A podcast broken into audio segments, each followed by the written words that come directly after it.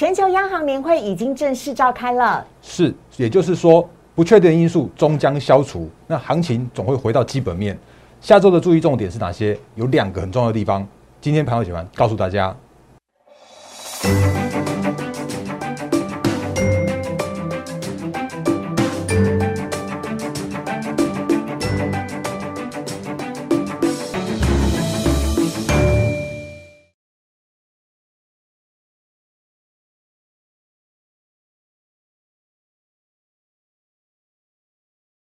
欢迎收看《忍者无敌》。大家好，我是施伟，在我身边的是陈坤仁分析师。大仁哥你好，施伟好，各位投资朋友大家好。好，节目的一开始呢，我听到大家的哀嚎声了。很多人说，为什么台积电涨、联电涨，但是我的股票都没有涨？哭哭，没关系，我们请大仁哥来解救大家。请大家呢可以加入大仁哥的 Line 小老鼠 D A R E N 八八八，小老鼠 D A R E N 八八八。因为呢，除了每天早上的七点钟，大人哥有非常详细的盘前解析，来帮助你了解今天台股的重点之外，同时我们也即将会在 Light 当中呢，来提醒大家下个礼拜重要的选股方向了。所以，如果你的股票都没有涨，还是涨了之后怎么又跌回去了，请你一定要赶快加入大人哥的 Light 跟 Telegram。完全都是免费的哦，哈，然后也欢迎分享给你的好朋友，跟你所有呢，呃，对台股有兴趣的朋友都非常欢迎分享给他，呃，加入都是免费的。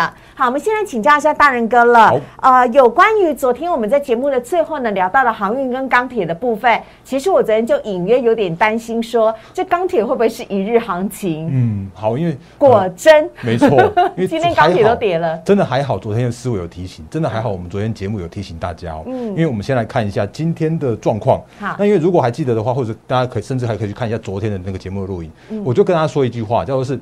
如果真的要涨，所谓的族群要去做呃方向要去做一个发动的时候，必须要动的是什么？一定要是它的龙头或者它的指标股。嗯，所以如果真的是所谓的什么拜登的新基建计划又又又又过了一批那个新的资金的嘛，哦，那可是问题叫做是啊，昨天的股票我们看到中钢没有动啊。然后甚至是说，昨天的昨天的大成钢，明明是在呃大呃美国那边有子公司不锈钢子公司的大成钢，也也没动啊。那结果昨天在动的是哪一些呢？怎么都是这种小型的，然后感觉就是小股本，然后很标的那个股票。嗯。那比方说像是什么威智啊、新钢啊、叶兴业辉、智联这些，昨天通通涨停板。嗯。然后呢，结果没想到今天的话，我们来看一下。全都下跌，今天钢铁股全面下跌耶。是啊，没错，这是昨天的位置嘛。昨天这边这根这么大根的那个涨停板，然后呢，今天都吐回去了。是啊，然后这个是昨天的新钢，然后这是今天的新钢也跌了四趴多。是。然后呢，夜辉二零二三的夜辉是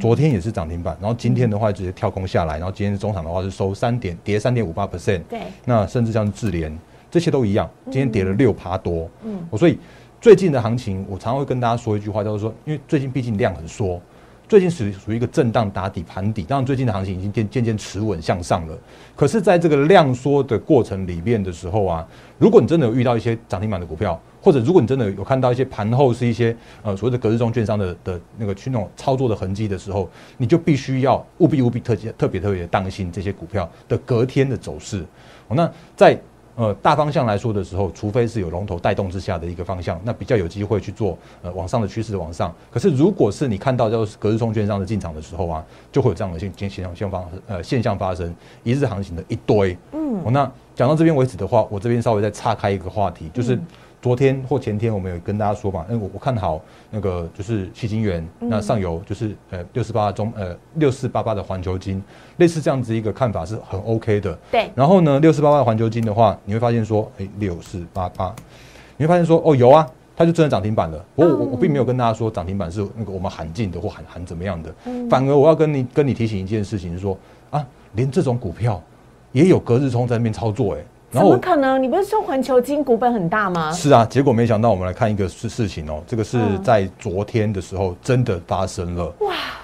哎，我给大家看这个活生生血淋淋的例子。那我不晓得你看完之后，你会不会稍微好过一些？因为这是凯基松山哥的操作的行为。那他在八月二十五号的时候冲环球金，把它冲到涨停板。那他当天买进了九百六十七张，然后买进的均价是八百杨哥，你可以帮我们圈起来一下下吗？因为是有点图片有点小，想让大家看得清楚。就是，请看一下真的大户居然连环球金都在做隔日冲。我们来看一下这张表格，这是环球金呃凯基松山对环球金的单一个股的一个买卖超的状况。嗯，那这里的话是从八月二十五号，他当天是买进九百七十五张，然后。对，当天有卖掉八这个这这个八张，然后呢，他当天净买超的话是九百六十七张，那隔天啊，但，八月十五号是涨停板，然后它的买进均价的话是八百五十三块，那这个是呃交易所的官方资料哦，所以这部分的话是这是千真万确的资料，当然不未必是未必是一个人的行为，可是它至少是一个一家券商的行为。那凯基松山哥大家都知道，他就是隔日冲的券商，结果他隔天果然在八月二十六号的时候。把它卖出来了，然后卖出来的均价的话是八百三十四元。那当天的话，它是净卖超的话是九百六十三张，也就表示说，那个八二五八二五净买九百六，然后呢，八二六的时候啊，它是净卖九百六。那整体操操作的话，大概取整数，我们抓一千张就好了。它这个价差一张亏两万块。所以它这一千张的这个交易行为的话是亏了两千万，嗯，这就是松山哥他做的事情。天哪，哎，他真他他他怎么没有凹单呢？没有没有没有，我我这样讲好了，就松山哥或者是说这这些隔日冲的券商，他们做的事情的话，叫做是非常非常之有纪律的这个操作的行为，所以他们赚钱也会跑，他们赔钱也会跑。所以如果各位投资朋友你们呃没有办法做到像这样子的操作行为的时候，我我真的期望大家不要去做这种短线的当冲隔日冲，甚至或是你会发现说啊，怎么前几天又有那个阳明的三诶三千多万的那个违约交割嘛？嗯，那这件事情的话，其实就就告诉大家一件事情，就是说他们在做的事情呢，是真的是一个非常有纪律的的的操作。那如果嗯这些相关的操作行为的时候，你可以看到他们的状况，然后你你可以先先稍微回避。他们一些操作销呃操作的状况之后，再来去做一些相关的操作或或买进，像今天环球金又又涨回去啦。今天环球金的话涨三点四一 percent，那这个时间点的话，我不知道那个松山哥或者这些那个短线隔日冲券商有没有再去做进场。可是很明显的操作行为是，他们这一趟的操作，光光凯基松山他就赔了两千万。嗯，哦，那这个是要跟大家说明的一个当冲的隔日冲的状况。那另外的话，我们昨天在节目的最后面的时候有跟大家说明说，航运股货柜三雄这个时间点它。真的算是一个，因为毕竟他们是有一个有基本面支撑的嘛。那有基本面支撑的话，大家也可以看到，它就在这边一个月去做一个盘底打底的过程了。可是，在这个盘底打底的过程之中的话，它就是我们呃之前跟大家教过的，它就是一个个有可能让整个带弹，因为前一波的主力都跑光啦。啊，如果真的新一波的主力要去做要来进场去做操作的时候，他就一定要先那个先一段时间去做吃货。那吃货的这个过程中，它它是漫长，而且是比较。就是他不会找出一个方向的，所以你如果真的硬要在这种地方去做操作的话，会有一个会有一个麻烦的事情，就说他就在这边一百二五，然后一百五、一百二十五、一百五这边去做一个震荡、震荡、震荡、震荡，那你真的要在这个这个狭幅的区间去赚到钱的话，是相对困难的。对。然后我们昨天也跟大家说过啦，那个台积电的涨价，它就真的会有对一些族群有有那个实质的帮助，比方说像像晶圆代工啦，或者说有一些是趋势面的一个帮助，像是嗯那个就是细晶圆相关的啦，或者像是 IP 啦。还有一种无关的，就是你会看到新闻跟你讲说，那个什么，呃，那个，呃，台积电他要跟，呃，阳明买贵，然后去把他的货，把把他的设备运到美国去，阳明也出来否认了。昨天的阳明拉尾盘不知道拉拉什么意思的，他今天晚上，他今天的话马上又又跌给你看，今天又跌了二点一四 percent，所以大方向来说。这个时间点的货柜三雄，他们是有基本面支撑的货柜三雄。可是这个时间点的话，是需要去做一个适度整理之后的货柜三雄。嗯，因为这个时间点的话，他们这边看起来就是一个盘底的过程。嗯，那至于盘底的过程会多久，不知道。然后，但是如果往上的过程之中的话，它往上的一个套牢反压依然还是相对沉重。嗯，我我觉我我觉得这个时间点应该还是蛮多的人在货柜三雄上面等着去做解套。嗯，所以试想，如果你真的要做这种股票的话，它真的会是一个相对辛苦的一个操作的行为。好，所以那个相关的部分的话，我觉得可以跟大家提醒的一部一一些内容，可以跟大家提醒相呃这这个部分。嗯，好，那所以呢也要请教一下大人哥了，因为呢台股本周二是大涨了八百六十七点，但真的有很多人哀嚎说，哎，其实。都没有涨到我的股票，尤其是今天呢，涨的都是全指股跟金融股。那大仁哥，接下来的台股你怎么看待呢？可不可以跟我们帮我们做一下解析？好，嗯，因为前前阵我们一直不断提醒大家所谓的内忧外患，那内忧早就已经是算定案了。嗯，然后今天我们现在录影的时间的话是八月二十七号的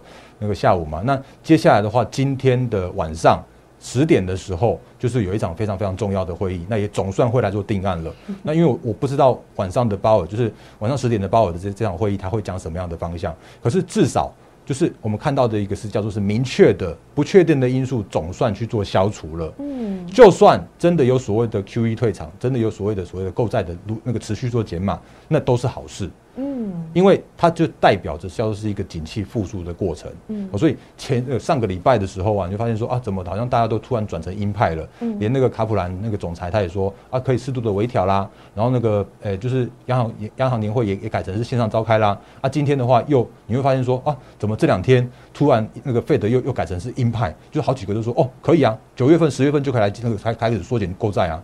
那其实这个方向的话，其实就是我们不断跟大家说过，他就在搓嘛。他就搓一下，看一下市场的状况啊，然后如果能够再再做创高的话，那它这个调控就会持持续的做进行。但是无论如何，正在走一个叫做是复苏的过程。嗯，无论如何，终将要回到基本面的一个状况。所以这就是跟之前不断跟不断跟大家提醒到，就是说啊，反正赶快让这些不不确定的事情都都定案掉了。然后定案掉之后的话，行情终要回归到基本面。那基本面的话，就是一个景气复苏的一个状况，而且而且这就是一个还蛮不错。可以看得到一些相关的后续景气成长这个方向，那但是我还是得要说，但是就是乐观之中还是要稍微带一些谨慎或保守。嗯，原因是因为接下来的行情并不会像之前的那一次，就是在呃一五一五九的这一次，嗯，然后跌到跌下来之后哦，它是一个把融资服务充分洗清。因为他那一次就就洗了五百亿的那个那个融资余额掉，然后可是这一次哦，却跌到那个前前波低点一六二四八的时候啊，却我们看不到一个很明确的融资的符额的洗清，因为它大概只有减了三百多亿的融资，那这大概是那个这样子一个状况来说的时候啊，接下来的这样子一个行情，它就会是一个比较黏的行情，也就不会像上次那样子怎么买怎么赚。那接下来这个时间点的话，你可能就要更重选股，然后更重你的一些相关的太弱换强的一些操作的方向了。嗯，好啊，这个呢是跟大家来做的一个提醒哦。所以接下来呢，我们要请大人哥告诉我们下礼拜选股重要的方向。但是大人哥不会只说这一次。因为他在他的 liet 当中呢，都还会一直在提醒大家，所以呢，请大家赶快先加入大人哥的 liet 跟 telegram 小老鼠 d a r e n 八八八小老鼠 d a r e n 八八八，大人哥每天的盘前解析呢，会放在 liet 的记事本当中，还有放在 telegram 的文字当中，所以请大家呢千万不要错过了。那台股呢，已经即将要进入九月的季节了，接下来下个礼拜的选股方向，我们可以有哪一些的操作呢？有请大人哥来告诉我们。好，嗯，因为其实确那个就是确实最近的行情是比较像是在在撑盘撑指数的状况。那比方说像像今天的话，很明确的，今天上涨了一百四十二点。然后呢，可是你会发现说啊，今天就像刚刚思伟所说的嘛，今天就在涨台积电啊、联电啊、联发科啦、红海这些。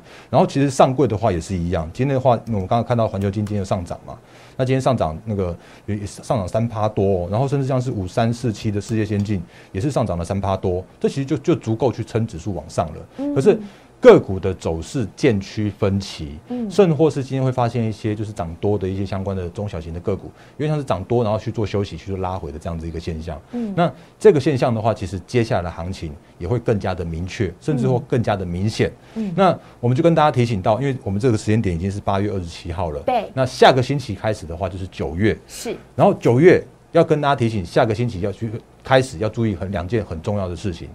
第一件事情就是我们之前不断提醒大家的，就是有季底所有的做账行情要开始了，而且这个会是一个属于内资主导的季底做账行情，尤其是投信的状况。因为你如果现在看外资的话，其实很多都会失真，因为你今天可能就买一天，然后结果发现又一堆隔日冲，那隔天又把它倒出来。所以你就发现说，哦，今天好像买很多，然后结果隔天又又转卖超，这种一天买一天卖的外资，其实就已经比较不是那么具参考价值了。可是呢，在投信的操作上面来说的时候，他们就会比较偏向于一些那个，就是他们有一些相关的那个法令相关的规定，跟他们公司自己的内规。你买下去之后，你可能要连续买超，甚至或是有那种那种几天不可以做回转卖出卖出的这样一个动作。所以他们在买进的时候，就会有那种属于连续性发生的这样子一个行为，这是正常的。然后这个也是。可追踪、好追踪的方向的，所以第一件事情的话，提醒下个星期开始投信做账的行情，你要特别留意。好，然后第二件事情的话呢，就是要提醒大家，因为下个星期开始也要到九月了，嗯，然后九月初在九月十号之前会把所有的八月份的营收全部公告完毕，那你就会知道说，哦，八月份的营收开出来了。那因为其实七月份的营收已经蛮，已经算是一个相对高基期，还就是。很漂亮的营收，但是也是相对高基期的营收了。所以如果八月份的营收的时候啊，要提醒大家注意两件事情，就是你要用八月今年的八月跟去年的八月去做相比较，因为年对年就有它的一个就是那个成长性的这样的一个一个比较了。而且你要留意到是八月跟七月的相比较，因为如果还可以再成长比七月更成长的话，那就至少能够表示说哦，下半年它的一个订单是能见度是够高的，甚或是它的产能是有的。因为这时间点我们面对的要是一个缺料的旺季。所以在缺料的旺季来说的时候啊，它就会变成是一个，呃，如果有料有产能的话，那才可以持续去做成长。所以要特别留意的要是，哎，八月要要跟去年相比较，然后再跟那个七月相比较，你就可以找到一些比较明确的方向。好所以下礼拜。呃，甚至是下礼拜，因为它是九月的那个前几天，如果在下礼拜的前几天公告出来这些相关公司的话，就表示说他们很非常有自信的，赶快在第一时间公告出来的。因为业绩好，他就会在第一时间大声说。没错，没错，所以大家可以留意到下个星期的这个方向。所以这是营收的部分。那。但当然，跟我关心的是投信做账啊。好，你不是说九月是投信做账的行情即将启动了吗？是因为其实我们在我们节目里面不断的每一次都在季底的那个就前一个月跟那个就是接近那个时间点的时候，都有跟大家教过好几次的集体做账的这样的一个教学。所以甚至我们也把这个口诀都给大家过了，就是那个五个很重要的口诀：选小不选大，然后我有你没有。大家都没有趋势成长高，现行轻飘飘这些相关的口诀，其实之前都已经有教给大家，甚至在我的 YouTube 上面，我也有一篇就是投信做账的专题的这个这个教学。那因为今天时间关系，所以我们的只跟大家提醒了几个两两个重点就好了。因为呃，之前有跟大家说过，你要留意所谓的投信的买买进的个股，然后但是你也会发现说。有啊，那个新闻媒体都告诉我们说，哦，你可以去看投信买什么，东西你赶快去跟着他去做。对对对对对。我觉得有呃，但是报纸说的、媒体说的，不要尽信之哦，要看大人哥来帮你剖析。我觉得有点比较比较，就是感觉像是一篇报道而已啊。就比方说，像你看这边有这个是那个也是新闻讲的，就投信连连八日买超十档强势股出列，然后就写了一那个写了一堆的东西，然后他就把那个投信最近连续买超的天数，十六天的、十五天的这个排排排下来之后呢，他就告诉你说，哦。可以去看这些股票啊，可问题是这些股票，你如果看细那个细部的数据来说，联电、投信，嗯，看感觉不太像是投信，哎哎，那个会去拉拉作战行情，太大只了，这么大只啊，对啊，永丰金、中信金、国泰金、第一金、富邦金，通通都是金控股，也也都是不不像是他们会去拉这种去做做账的，甚至台积电。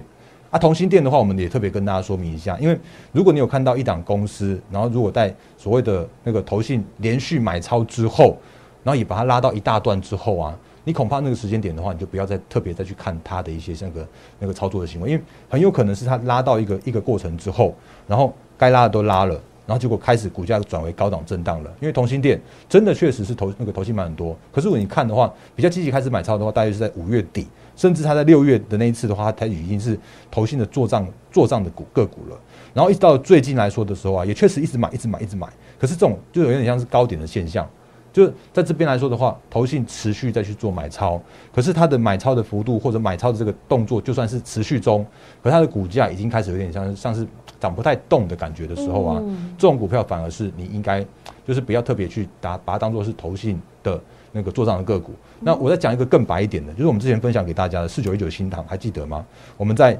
这七月的时候就就已经提醒大家过了，而且那不离不弃是我心疼，我一直觉得它是投信的最爱。是啊是啊是啊，但是我们也最近也跟大家提醒到一件事情，说你发现这边有没有在这里八月二十五号的那一天，它突然在那天出现了一个高档，然后爆大量的那根 K 线的时候，对，那虽然看起来投信还是持续在去做买超，嗯，可是呢，呃，在现行有一个更明确的一个。呃，迹象或者说有一个短线高点的时那个的的现象的时候啊，你反而要要以所谓的投信，就是以投信当然很重要，但是技术面来说的话会更重要。嗯，所以如果投信在买进一档个股很多很多之后，然后但是在技术面却出现了一个高点现象的时候啊，拜托大家还是要以所谓的技术面为准，